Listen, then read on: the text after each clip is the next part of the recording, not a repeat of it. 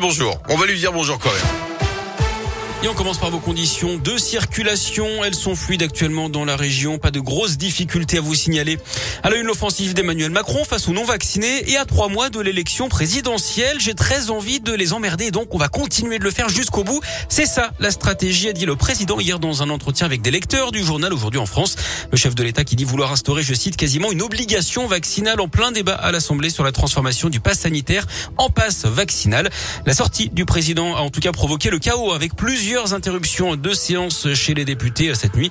Les débats doivent reprendre aujourd'hui à 15h. Avant ça, les députés avaient tout de même eu le temps de relever l'âge du pass vaccinal à 16 ans contre 12 auparavant.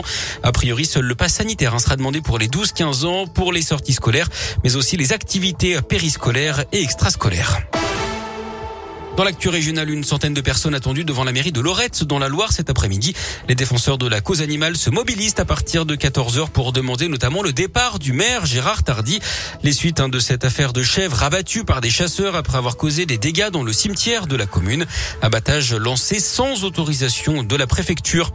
Une bonne nouvelle pour les viticulteurs de Saône-et-Loire non assurés contre le gel. La préfecture annonce le déclenchement d'une procédure d'indemnisation suite à l'épisode de gel début avril dernier. Pour être les dommages aux récoltes subies et reconnues doivent représenter une perte supérieure à 30% de la production, par exemple. La procédure est ouverte jusqu'au 11 février.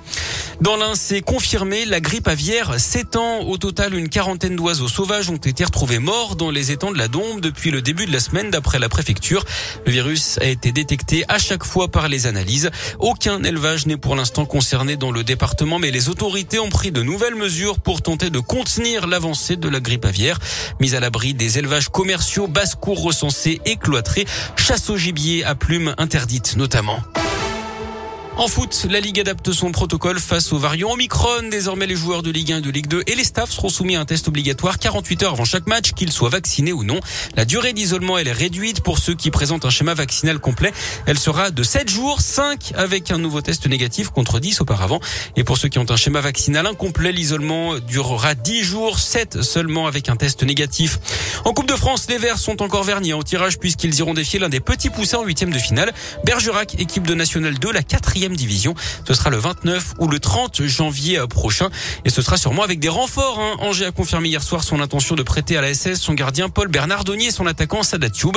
Le mercato ne serait pas encore fini dans le forêt puisque la piste euh, Jean-Christophe Mateta pourrait également se concrétiser d'après le progrès.